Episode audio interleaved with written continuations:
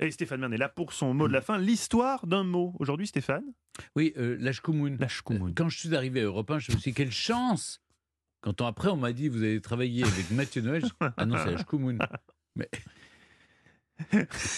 vous connaissez cette expression, Ah l'Ashkumun oui, mais je suis un petit peu choqué parce que moi Oui. qui vous aime tant, je vais Oui. découvrir que, que vous ne m'aimez pas dit- autant, c'est douloureux pour mon petit moque, coup. vous Je savez sais. bien.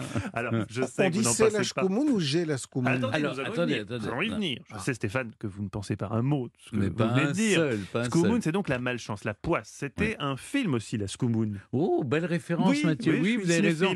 Avec la belle Claudia Cardinal et Jean-Paul Belmondo. Un film réalisé par José Giovanni, sorti dix ans avant votre naissance, Mhm. en effet, oui. L'âge commun, c'est une guigne persistante. L'expression vient de la Méditerranée, de la Corse. Sconum, scomum, un mot qui descend de l'italien scomunica, qui vient lui-même du latin excommunicatio, à savoir excommunier. Vous avez tout compris? Ouais.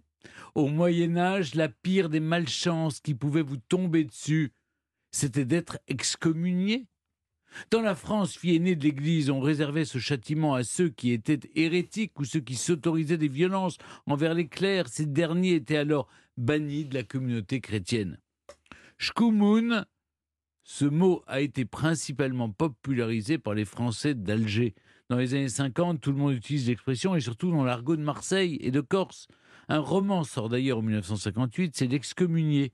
L'auteur est un ancien condamné à mort pour extorsion de fonds qui a été gracié puis libéré de prison après 11 ans d'incarcération. C'est Jo- c'est José Giovanni, celui-là même qui réalisera l'adaptation au cinéma du film dont on a parlé au début, La Skoumoun. L'excommunié, la Shkumun, la boucle est bouclée. On lui doit aussi la réalisation de Deux hommes dans la ville, du Ruffian, la coécriture du scénario du clan des Siciliens, j'en passe des meilleurs. Mais là, assurément, là, c'est plus une question de chance ou de malchance, c'est juste du talent. La Shkumun, expliquée par Stéphane Bern, un nouveau numéro d'Historiquement Vôtre.